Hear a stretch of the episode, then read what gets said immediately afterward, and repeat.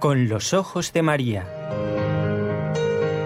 El mundo, la actualidad, las preguntas más profundas sobre Dios y la vida humana en todas sus facetas necesitan ser mirados con los ojos serenos de la Virgen, la Madre de todos los hombres.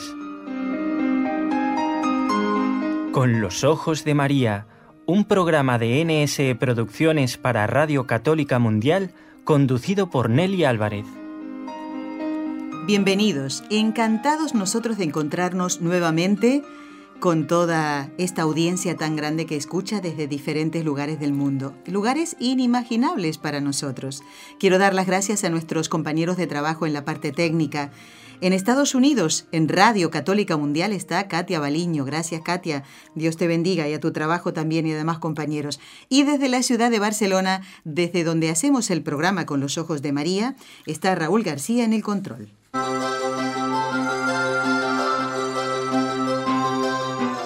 Si se quedan hasta el final del programa, que yo creo que será así, nadie querrá perderse un minuto del mismo, vamos a poder conocer los nombres y los lugares desde donde nos han escrito oyentes contestando a las dos preguntas del concurso. Había que investigar, lo hicieron y ya van a ver cuáles son las respuestas correctas.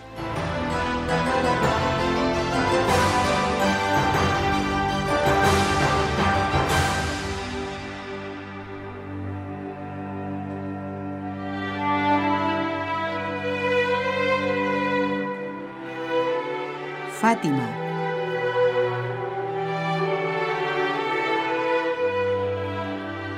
Y en este día en que la iglesia celebra a los apóstoles Felipe y Santiago, queremos dar la bienvenida a nuestro invitado de hoy y también, bueno, comentar que la fiesta de estos apóstoles en América Latina se celebra mañana, 4 de mayo.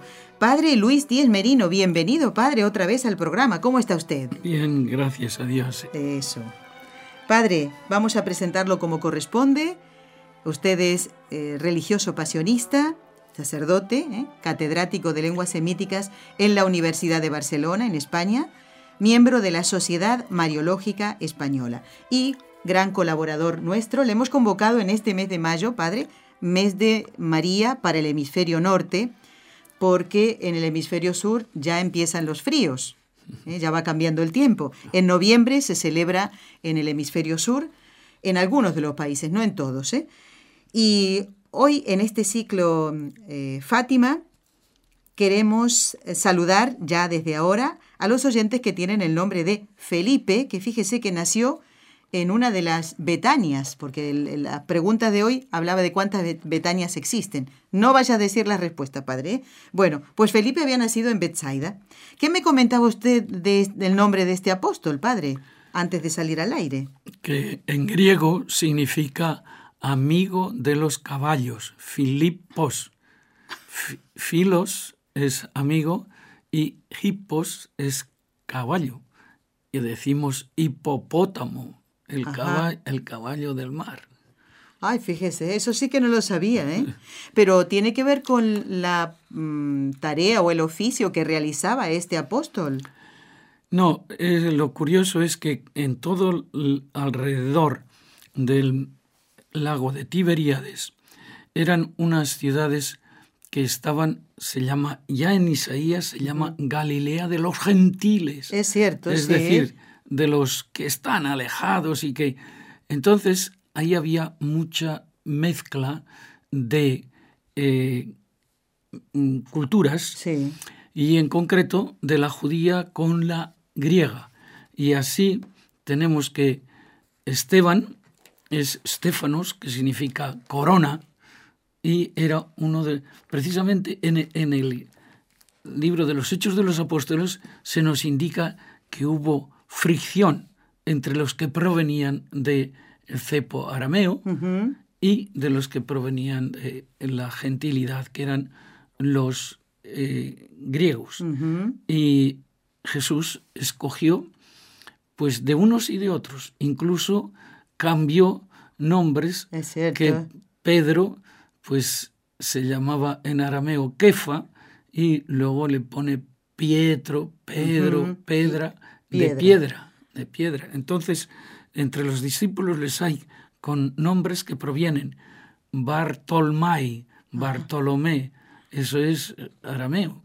Pero hay otros, Matillahu, Matías es hebreo. Así que están, Jesús hizo una selección. Él no hizo acepción de personas. Nada. Nada, nada, nada.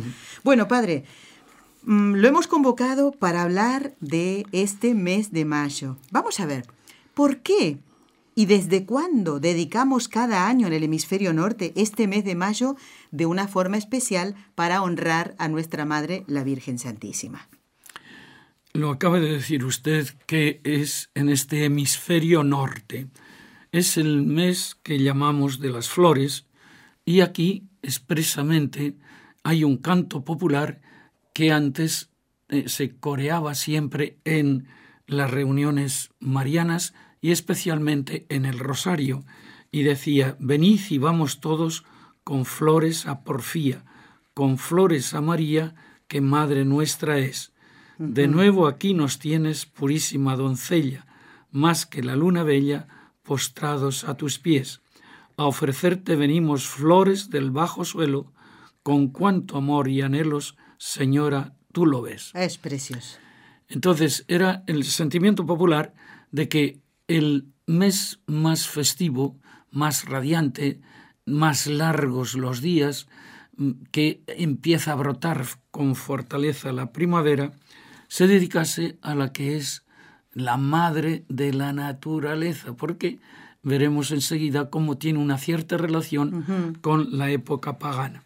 Así que aquí en Europa es el mes de la primavera y fíjense, un poeta llega a decir, ¿por quién hizo Dios las flores si no las hizo por ti? Oh. Le, dice a la Virgen. A la Virgen, qué bonito. También se celebra el mes de la Madre en muchas partes el 10 de mayo, también el mes de Fátima el día 13, también el mes de María Auxiliadora el día 24. Este año celebramos el Día de la Madre aquí, el, es el domingo que viene el 7 de mayo, si no me equivoco, de haberlo visto en los anuncios. Sí, pero ¿eh? es por una acomodación a, domingo, a, día domingo, claro. Muy bien. Ahora, la relación que existe entre Mayo la asumieron, Mayo y la Virgen, la asumieron también los pontífices. Por ejemplo, Pablo VI en 1965, el año que termina la cuarta etapa del Concilio Vaticano II, hace una encíclica sobre Mense Mayo y en, en ella dice, es el mes en que los en los templos y en las casas particulares, sube a María desde el corazón de los cristianos el más ferviente y afectuoso homenaje de su oración y veneración. Es también el mes en el que desde su trono descienden hacia nosotros los dones más generosos y abundantes de la divina misericordia. Así que une el mes de mayo con la Virgen y esa especie de puente que hace el mes de mayo en que la Virgen casi como que se extralimita en conceder. En regalos. En conceder. Dones, sí. Y luego también el Papa Juan Pablo II, en mayo de 1979, afirmaba, el mes de mayo nos estimula a pensar y a hablar de modo particular de ella. En efecto, este es su mes, lo dice un pontífice. Así pues, el período del año litúrgico, estamos en el eh, periodo de la resurrección, y el corriente mes llaman e invitan nuestros corazones a abrirse de manera singular a María. Así que tenemos dos fuerzas. Por una, el pueblo que le consagra a la que diríamos reina de las flores, le consagra el mes más florido del año, al menos en este hemisferio muy norte. Bien, muy bien. Vamos a ver, padre. Mm, esto vamos conociendo un poquito eh, eh, los motivos por los cuales celebramos hoy, en este siglo XXI, ya desde mucho tiempo atrás, el mes de María. Pero ¿desde cuándo comienza a celebrarse? No sé si decirlo oficialmente, pero como que a lo mejor empezó con una pequeña comunidad o en un país o en una diócesis. ¿Desde cuándo se celebra el mes mariano? Hay que distinguir. Para nosotros el mes mariano hemos dicho que es el mes de las flores, el mes de la primavera, el mes de mayo. Pero en otras culturas no es así, sino que en Oriente, que es donde habría empezado a la celebración, en los fieles de rito bizantino, no hay que olvidar que nosotros provenimos de, a través de Roma, de Bizancio, o sea que nuestra liturgia proviene del Oriente, de Antioquía, que es la segunda Jerusalén, y de allí pasó a Roma con San Ignacio y con otros que ya, y el mismo San Pedro estuvo en Roma, evidentemente. Se empezó a dedicar un mes, eh, pero no era el mes de mayo en, ah. en el Oriente, sino que el mes más importante para ellos era el mes de agosto. Ah. Agosto es el mes por excelencia para ellos de la fiesta más importante que hay en el Oriente, que es la dormición, coimesis. Nosotros hemos heredado el nombre de coimao, que significa dormir, para nuestro cementerio, coimeterio. De ahí viene, son los que duermen, no son los muertos, ni es Camposanto, sino es donde duermen en espera de la resurrección como Lázaro que estaba dormido. Jesús dice, vamos a despertarlo. Vamos a despertarlo. Entonces, esta es la máxima fiesta mariana en el Oriente. De hecho, en Jerusalén hay dos basílicas, una en el Monte Sion, que es la dormición, la tienen los benedictinos alemanes, y otra que la tienen los griegos orientales en el Torrente Cedrón, que es la basílica de la sepultura o el sepulcro de la Virgen, que está pegando a Getsemaní. Entonces ellos tenían 14 días de preparación para esa gran fiesta de la Virgen que llena todo el mes de agosto y le llaman la pequeña cuaresma de la dormición. Ah. Incluso ha habido en órdenes religiosas, por ejemplo, en la nuestra había lo que se llamaba la cuaresma de mantenerse sin tomar fruta en los 14 días que precedían a la Asunción, que es el momento en que más fruta hay aquí en, Europa. o sea que era una mm, buena mortificación y penitencia, ¿verdad? ¿Eh? En eh, espera de la gran fiesta. Y esta fiesta era no solamente en el sentido físico que diríamos, o cronológico, sino era sobre todo la, eh, teológico, porque ellos habían eh, escogido a la, a la, Virgen como, si diríamos, la que regulaba todo el año litúrgico. Las doce fiestas principales de la Virgen, la principal era esta de la... De la dormición. Sí.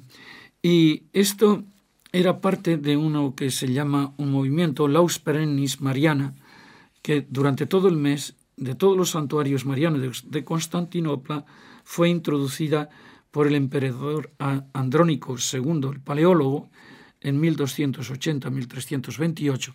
Pero después veremos que en España está antes. Antes del siglo XIII. Sí, sí. Ah. Como agradecimiento por la liberación de una guerra civil de Constantinopla, se estableció esa laus perennis, o sea, una alabanza continua a la Virgen por ah. haberles liberado de la guerra civil. Y los 15 días que seguían a la fiesta, meta eorte, le llaman ellos, es, constituyen una prolongación en la que se prosigue la celebración de la fiesta. Ahora, después de la caída de Constantinopla, se redujo un poco y se termina ahora en el día 23. En cambio, para los coptos, esto es para los bizantinos, para los coptos el mes de Kiaj está estructurado en torno a la Navidad. Fíjese. La Navidad es el mes que diríamos de la Virgen. El mes de María sería el tiempo de Navidad, diciembre. sí, porque ella está en el centro de toda la liturgia. Todo tiene su, su, su profundidad eh, ¿no? y, su, y su razón de ser, ¿no, padre? Sí, evidente. Y entonces esto ha sido en el Oriente y continúa siendo. Y ahora pasamos al Occidente, que el mes de mayo, por la situación en el curso del hemisferio norte, tiene una importancia particular en la civilización. en las tradiciones populares es celebrado en varios países de Europa con unas fiestas que le llaman floreales o florales, fiestas florales, como homenaje a la estación que comienza y a la naturaleza vestida de flores. Según los historiadores, que en todo ven mitos, Ay, sí. Aquí también lo ven. Mayo se celebraría por imitación a los antiguos paganos. Es, este mes estaba dedicado a las diosas de la fecundidad, desde antiguo, en Grecia, a Artemisa, que es la madre de todos allá en el que va hoy todavía a Éfeso, de la gran Artemis y el gran templo que tenía, y en Roma estaba dedicado a Flora, la diosa de los jardines, las flores o la primavera, y los romanos celebraban en esta época los juegos florales, ludiflorales o florealia, al término del mes de abril, implorando la intercesión de la diosa Flora Mater, la diosa de la vegetación. Tales fiestas paganas consistían en cantos, danzas y cortejos de jóvenes que llevaban ramos floridos. Se trataba de mimos, es decir, de imitaciones naturalistas o representaciones de proveniencia mágico-mítica que simbolizaban el renacer de la estación favorable y el nuevo impulso de la vegetación. Un uso no infrecuente era el de escoger una joven como reina de la primavera o esposa de mayo. Estos factores, corregidos y sublimados, pueden haber contribuido a la aparición del mes mariano. El intento de superar abusos y de cristianizar las celebraciones paganas aparecerá como el noble gesto de dirigir el homenaje de la naturaleza y de los corazones a honrar a María, la criatura más alta y más bella entre todas las mujeres, evocando lo que dice el cantar de los cantares, como aquí se usaba mucho el latín, pues se canta flores aparueronte in terra nostra, es decir, eh, en cantar de los cantares, aparecieron las flores en nuestra tierra y entonces se unirán también los temas de la naturaleza y del amor. En el occidente vemos como ya en 1549 un benedictino, Seidel, publicaba en Múnich el Mayo Espiritual, que era mm. una especie de esbozo del mes mariano. Sí. Y en Roma el mes mariano comenzó a perfilarse con San Felipe Neri, en 1596 murió, y durante ese mes el santo florentino de origen enseñaba a hacer obsequios a la Virgen, adornar con flores sus imágenes, cantar alabanzas en su honor, realizar actos de virtud y de mortificación. Ya pasamos de lo que era puramente físico a lo moral. Y en 1785 aparecía en Roma un libro de Amuzzarelli que eh, se titula El mes de mayo. Tuvo numerosas ediciones y reimpresiones, superan hasta eh, un centenar de ediciones y más de 700.000 ejemplares. O sea que tuvo una acogida impresionante. Sí. Y también vemos como otro anterior, eh, Susón de Constanza, que era dominico, publicó unos saludos con los cuales dedicaba a la Virgen la primavera. Eh, recordemos que las flores que nosotros podemos ofrecer a la Virgen Santísima Mm, sí, está bien, ¿no? Llevarle flores y adornar sus imágenes con flores. Es también una muestra de amor, Padre, como haríamos con nuestra madre, ¿verdad? Las flores siempre son, le digo, son muy agradables para, para las mujeres, pero estas flores de virtudes y mortificación que podemos hacer en honor a María, por nuestro propio bien, ¿no? Ofrecer también por nuestro pecado, Padre, esas son las que agradan a María. Bueno, les comentamos a los oyentes que estamos haciendo el programa con los ojos de María. Este equipo NSE, Nuestra Señora del Encuentro con Dios, desde la ciudad de Barcelona, en conexión directa con Radio Católica Mundial en Birmingham, en Alabama. Y en este mes de mayo, mes de María en el hemisferio norte, queríamos unir mm, varias cosas, el mes de María y este ciclo Fátima que estamos haciendo. Creo que ya estamos cerca de los 40 programas más o menos. Luego me voy a fijar qué número es este, Padre. Y yo quiero eh, recordarle a los oyentes que en el canal de YouTube de este equipo de trabajo, NSETV Radio, ustedes van a seguir, van a poder seguir el mes de María cada día. Hoy es, hoy es tres. ¿eh?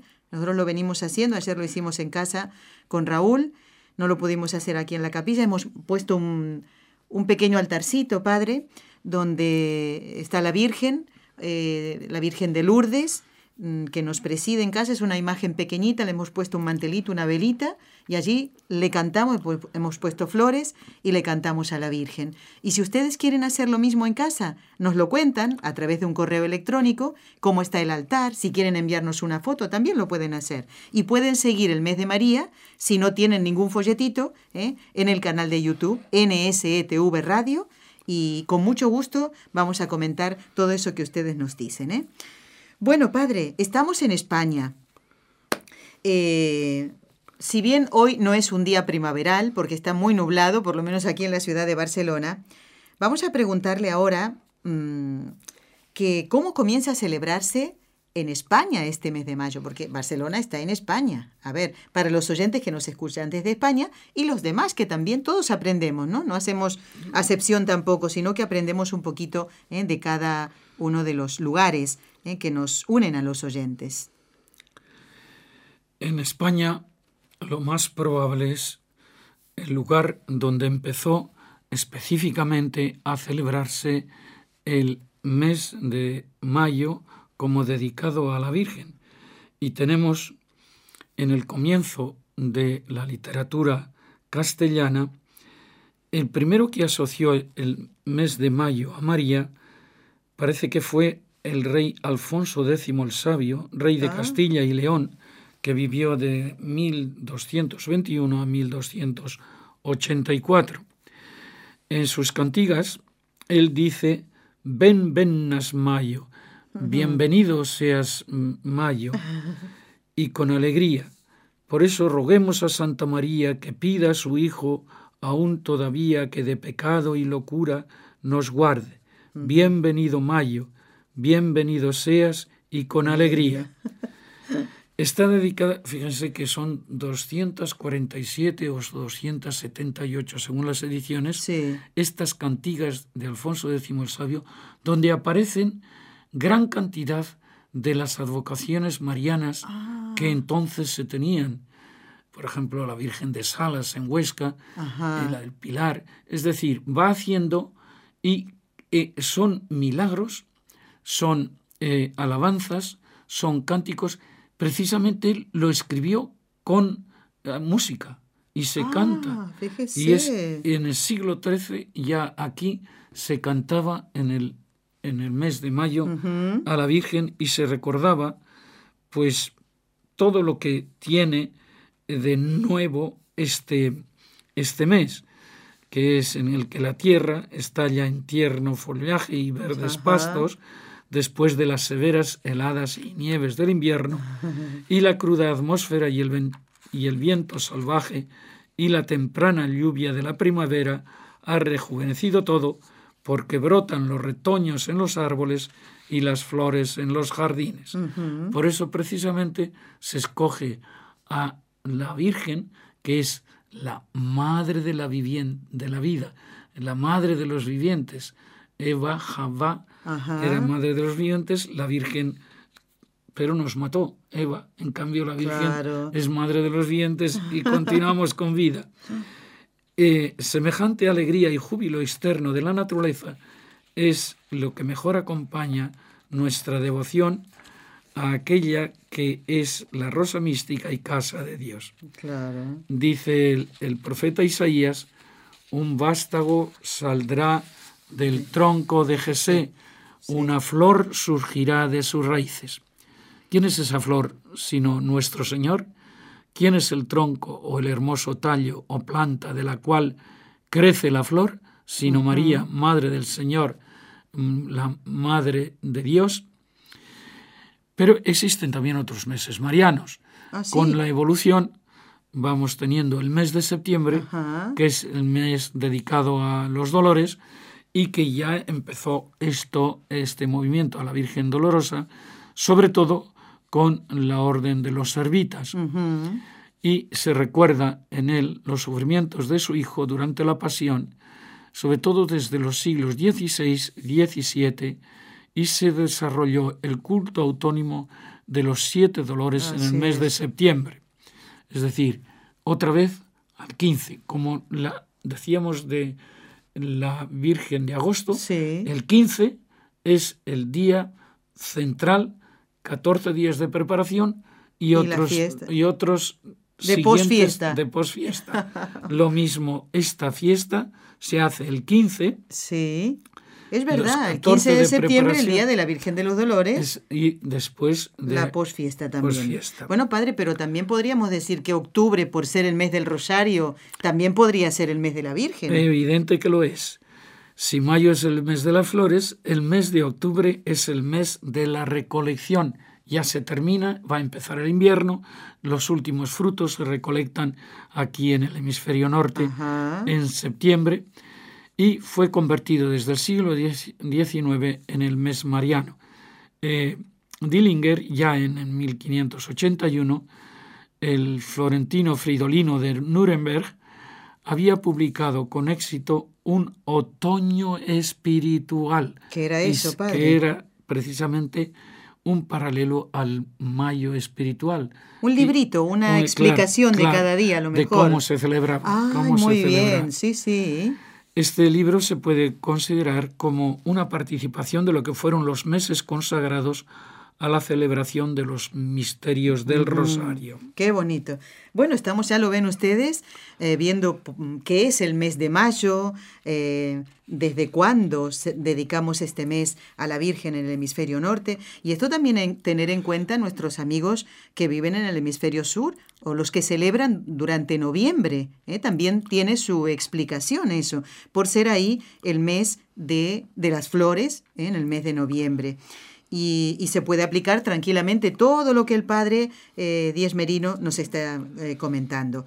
Padre, todos los días estamos cantando cuando hacemos el mes de María y si ustedes lo quieren cantar también, lo pueden hacer eh, viendo el canal de YouTube, el mes de María, sí, ¿eh? Venid y vamos todos con flores a porfía, con flores a María que Madre nuestra es. Ah, que es bonito, Padre. ¿eh?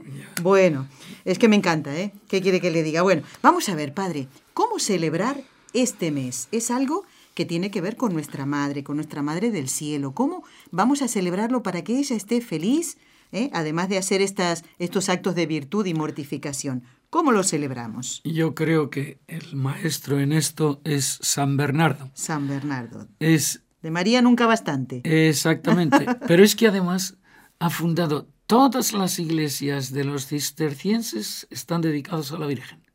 Todas las iglesias que hicieron muchísimas catedrales están dedicadas a la, a la Virgen.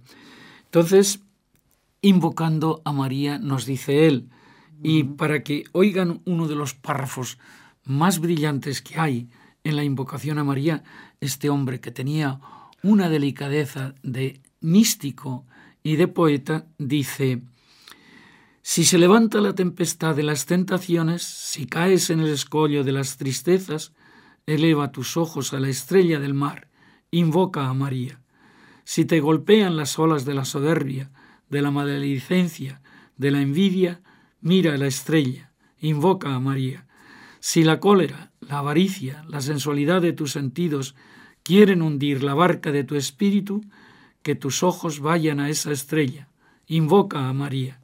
Si ante el recuerdo consolador de tus muchos pecados, desconsolador, de tus muchos pecados y de la severidad de Dios, te sientes ir hacia el abismo del desaliento o de la desesperación, lánzale una mirada a la estrella e invoca a la Madre de Dios. Qué precioso. En medio de tus peligros, de tus angustias, de tus dudas, piensa en María, invoca a María.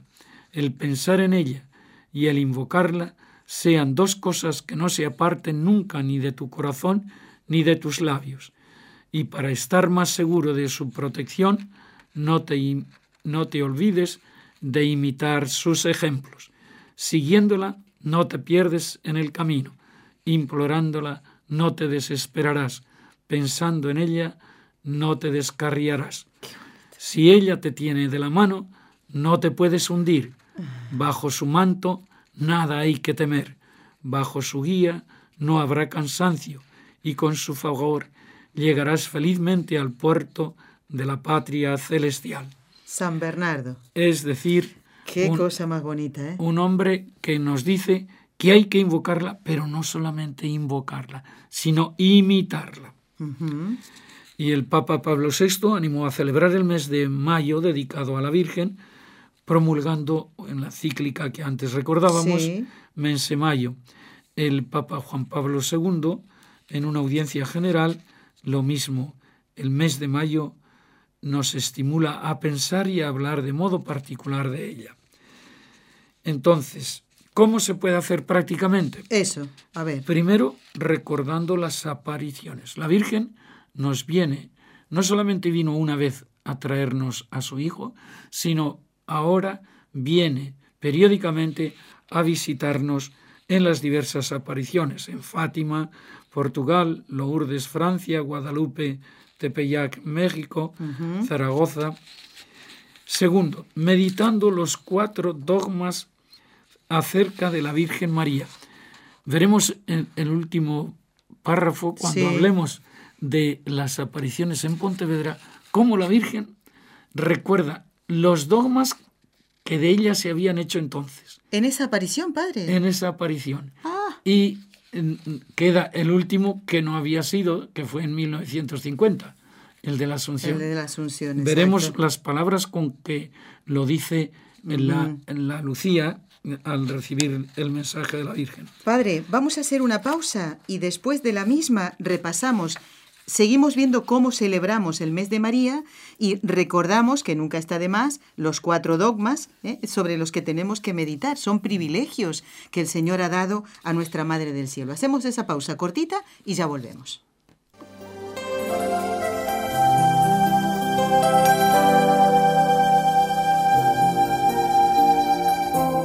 Estás escuchando en Radio Católica Mundial el programa Con los Ojos de María, en vivo y en directo, presentado por el equipo Nuestra Señora del Encuentro con Dios desde Barcelona.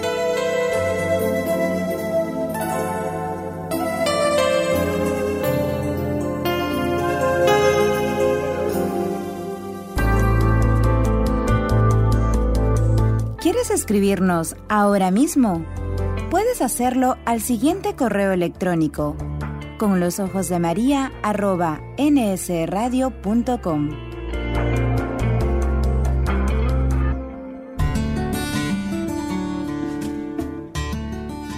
Intención de oración del Papa Francisco para el mes de mayo. Por los cristianos de África, para que den un testimonio profético de reconciliación, de justicia y paz, imitando a Jesús misericordioso.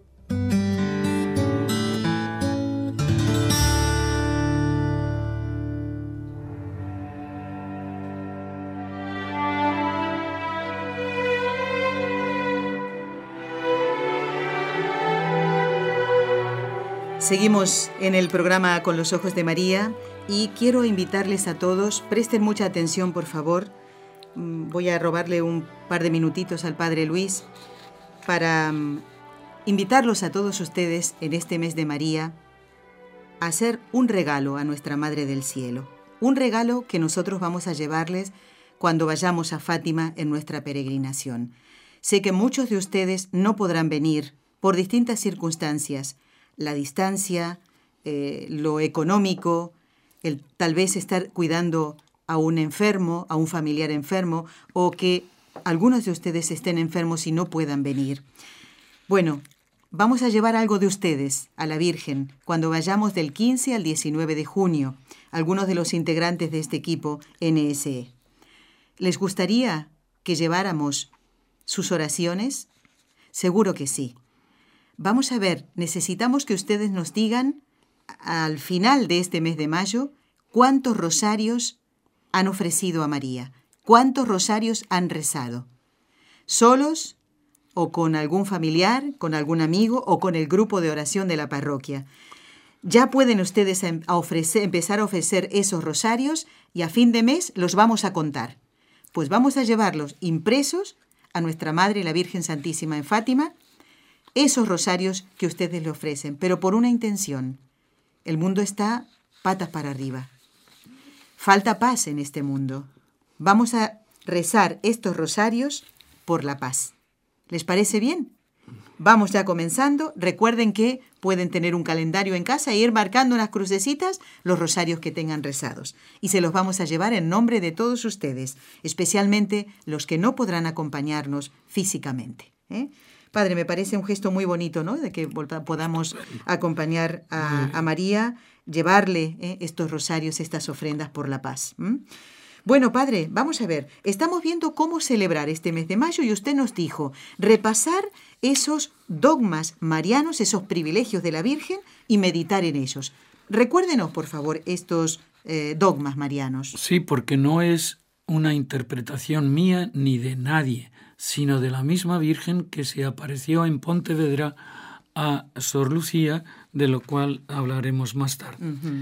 El primer dogma, por poner un orden, su Inmaculada Concepción. A la única mujer que Dios le permitió ser concebida y nacer sin pecado original fue a la Virgen María porque iba a ser Madre de Cristo. Y si ella estaba manchada, la mancha hubiera pasado a su hijo. Por tanto, la creó Inmaculada, porque era preparar su piso, su lugar donde iba a habitar él. Y si a usted le dan la alternativa, usted seguramente lo haría de oro, plata y piedras preciosas. Segundo dogma, su maternidad divina. Esto costó mucho tiempo y muchos enfrentamientos hasta Éfeso en el siglo IV. La Virgen María es verdadera madre humana de Jesucristo, el Hijo de Dios. Tercero, su perpetua virginidad. María concibió por obra del Espíritu Santo, por lo que siempre permaneció virgen.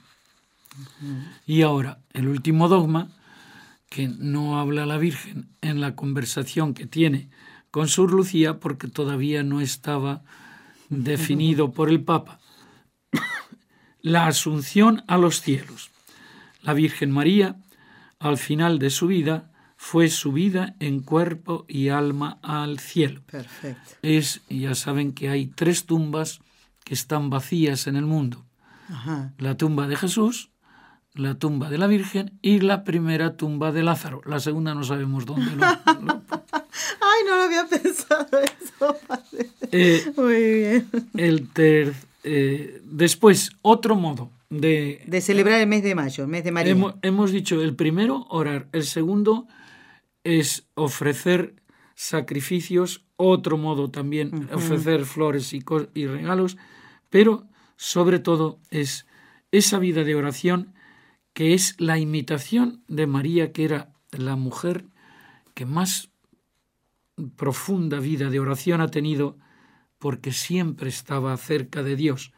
Durante nueve meses fue un templo ambulante un sagrario ambulante.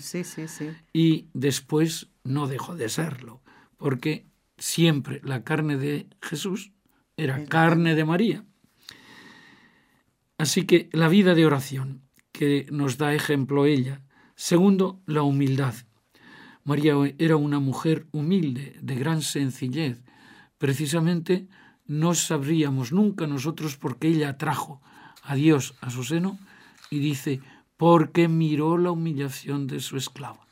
Había habido muchos millones de mujeres judías que deseaban y todavía están deseando, las eh, que son ortodoxas, están esperando ser madres y si no tienen hijos, se creen o no se casan o no tienen hijos, se creen unas malditas, porque no pueden ser madres del Mesías.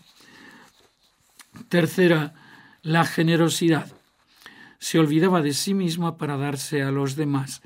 Esto es un detalle que nosotros no podemos controlar pero que los habitantes de Nazaret sí que se dieron cuenta y cuando dicen, no es este el hijo de María, no o sea, se había integrado de tal modo en la vida de la comunidad que era una igual a las demás, cuando ella sabía perfectamente que no era y además en su sensibilidad ella sufría enormemente porque la ley de Dios no se cumplía, cumplía como lo había dicho Moisés.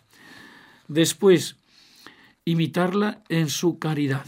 Amaba y ayudaba a todos por igual. Quiere decir que ella se ofreció a Dios para todo lo que Dios quisiera. Y lo que Dios quiere es que amemos a Dios con todo el corazón y al prójimo como a nosotros mismos. Pero Jesús cambió este precepto y lo afinó más y dijo, amaos los unos a los otros como yo os he amado. Entonces, la Virgen no tenía el precepto judío, amaos los unos a los otros, sino eh, tenía el precepto cristiano, no ama a tu prójimo, sino amaos los unos a los otros, como yo, como Jesús, como Jesús. había amado. Después, la servicialidad. Atendía a José y a Jesús con amor, pero esto es solamente una mujer que es madre sabe definir lo que significa la servicialidad dentro de un hogar. Además, con el agravante de que ella tenía unos trabajos que hoy ustedes no tienen ninguna, porque usted abre el grifo y ya tiene la agüita. Sí, padre. En cambio, ella tenía que ir 800 metros desde su casa hasta la fuente y traer el agua sobre la cabeza en jarrones.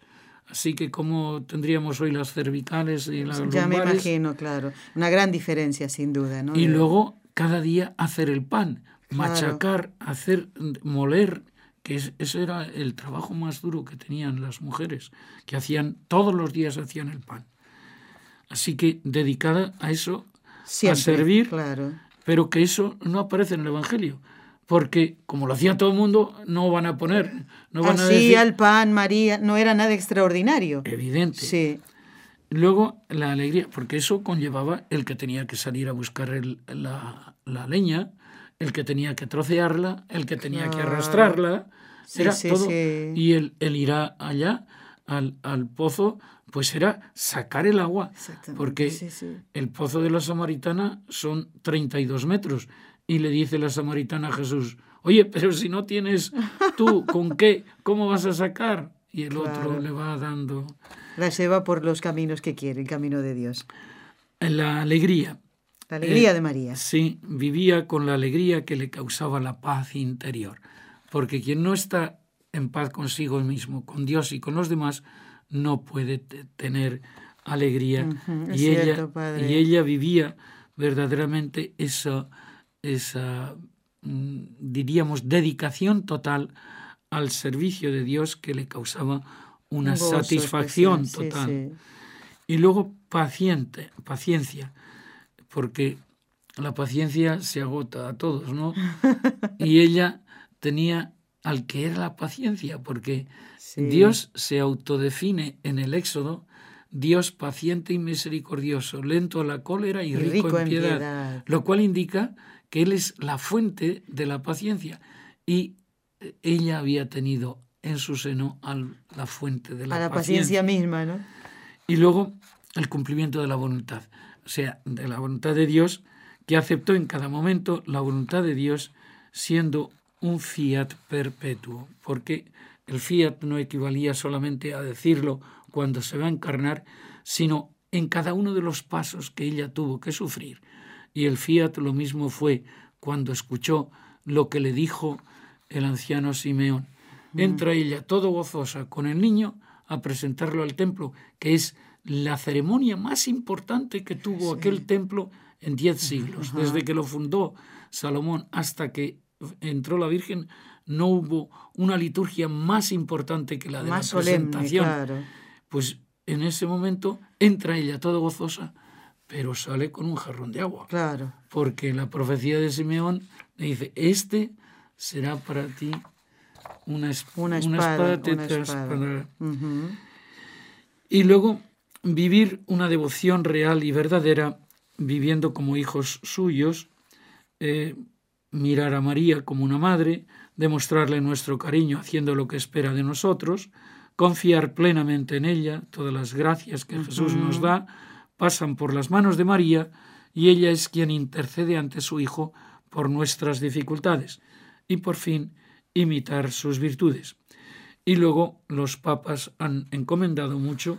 León XIII llegó a tener hasta, me parece que son 13 encíclicas sobre el rosario. Tres encíclicas. Sí, sí. Trece, trece. es dedicada, eh, o sea, a las oraciones. Sí. La principal, entre al Ángelus, sería el Regina Celi, la consagración a la Virgen, y sobre todo el rosario, que es, el rosario es el salterio para los que no tienen acceso a la cultura. Bueno, vamos, Padre, ahora a rezar ¿eh? las tres Ave Marías y luego entonces, Padre, vamos con, eh, con Pontevedra, que no queremos hoy eh, dejar. Si queda algo, como seguimos en el ciclo de Fátima, no, no pasa nada si lo seguimos más adelante, pero como lo hemos comentado, Padre, ¿eh? vamos entonces ahora a pedirle a María, que es nuestra Madre, que por el poder que le concedió el Padre, la sabiduría que le concedió el Hijo y el amor que le concedió el Espíritu Santo, libre a todos los sacerdotes de caer en pecado. Encomendamos las intenciones de nuestros compañeros de trabajo y por supuesto a los oyentes que tienen los nombres de los apóstoles que hoy celebra la Iglesia, Felipe y Santiago. Padre, tres Ave Marías, adelante. Dios te salve María, llena eres de gracia, el Señor es contigo. Bendita tú eres entre todas las mujeres, y bendito es el fruto de tu vientre Jesús. Santa María, Madre de Dios, ruega por nosotros pecadores, ahora y en la hora de nuestra muerte. Amén.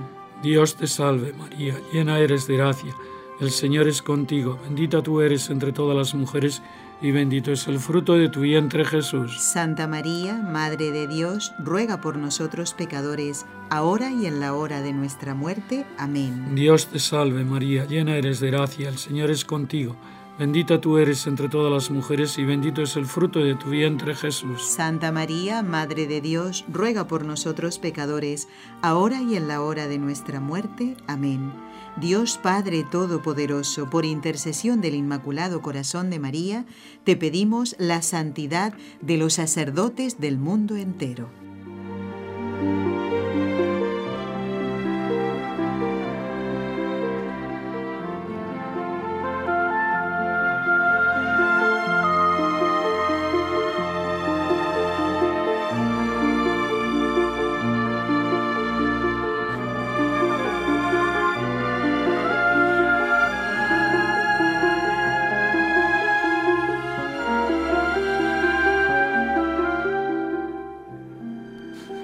Padre, me avisan que hay alguien en la línea, pero no me han querido decir quién es. Será una sorpresa. A ver, póngase los auriculares. Buenos días o buenas tardes. ¿A quién debo saludar? ¿Quién está allí? Bueno, pues muy buenos días por acá, buenas tardes para ustedes. Don Jorge Graña. No quisiera realmente eh, interrumpir un programa tan hermoso con ese mensaje tan rico y tan profundo que nos está dando el querido Padre Díez Merino.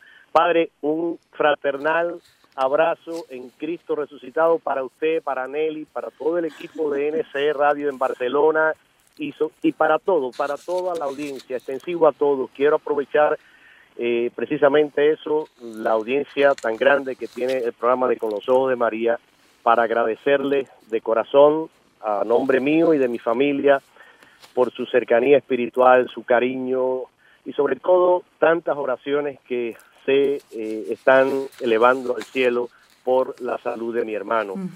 A Dios gracias, eh, el Señor pues siempre nos escucha, nunca nos abandona y por intercesión de nuestra Madre María, en estos momentos yo se lo decía a, mi madre, digo, mira, acabamos de vivir la Semana Santa, acabamos de acompañar a María en su dolor y quizás, bueno, pues ahora nos ha tocado un momento de cruz, pero hay que eh, ponerse como ella a los pies de la cruz y tener esa fe, esa alegría, esa esperanza y esa confianza en que Dios eh, siempre obra el bien a través de todas las circunstancias en las que el ser humano puede vivir. Yo les agradezco de corazón, estoy cercano a ustedes eh, en la medida de lo que puedo, escucho los programas como hoy, que me ha encantado y lo he disfrutado muchísimo, así que aunque no esté allí en los controles como normalmente suelo estar, eh, les agradezco y les pido además, miren, eh, oración también por el, equipo médico que está atendiendo a mi hermano, que es realmente excelente. Se los he dicho, digo, mira, mm, ustedes son instrumentos de Dios y realmente lo están haciendo con un amor y un cariño que además de lo, excelentemente profesionales que son, pues eh, transmiten también esa paz y esa tranquilidad. Así que también les pido oración por ellos y, por mis compañeros de trabajo que se están esforzando al máximo por cubrir mi ausencia en estos días. Así que también para todos ellos, Katia, Angélica, Douglas, todos los que eh, ahora me suplen, pues con mucho cariño también lo recuerdo siempre y sepan que todos ustedes están en mis oraciones, ¿ok? Gracias, Jorge. Usted haría lo mismo por esos compañeros, así que de eso se trata, ¿no? Una familia. Gracias, Jorge. Qué alegría me ha dado, de verdad, ¿eh? No pensaba que, por eso no me decían quién era. Gracias, Jorge. Y siga escuchando el programa y todos los programas y siga contando con esas oraciones. Esta es la familia de la iglesia, ¿no? Que reza por un hermano que está sufriendo. Muchísimas gracias. Padre, nos quedan unos cuatro minutos, muy poquito, pero yo, bueno, ya lo convocaré para el mes de junio, antes de que usted se vaya a Fátima, porque sé ¿eh? que ya tienen programado también, van antes que nosotros. Padre, miren, estos, en estos poquitos minutos, en Pontevedra la Virgen le hace a Sor Lucía, lo comentamos antes, una gran promesa vinculada a unos días concretos, los primeros sábados de cada mes. ¿Qué es lo que pide y cómo desea María que, que lo vivamos? ¿Es algo muy difícil esto? Sí, la parte más notable de 1925 que se aparece en Pontevedra es la promesa incomparable hecha por Nuestra Señora a todos aquellos que hagan la devoción reparadora de los cinco primeros sábados bajo las condiciones requeridas, dice la Virgen, yo prometo asistirles en la hora de la muerte con todas las gracias necesarias para la salvación de sus almas. Y entonces eh, aquí en esta ocasión la Virgen dice a Sor Lucía, ten compasión del corazón de tu Santísima Madre, que está cubierto de espinas, que los hombres ingratos continuamente le clavan, sin haber quien haga un acto de reparación para arrancárselas. Y como, mi, como ella quiere que se verifique este arrancarle las espinas. ¿Cómo? Ella recuerda, hija mía, la razón es simple. Hay cinco tipos de ofensas y blasfemias cometidas contra el Inmaculado Corazón de María. ¿Cuáles son, Padre? Blasfemias contra la Inmaculada Concepción. Recuerden lo que les dije antes. Sí, sí, Padre. Blasfemias contra su virginidad perpetua. Tercero, blasfemias contra su divina maternidad al rechazar al mismo tiempo reconocerla como la madre de los hombres.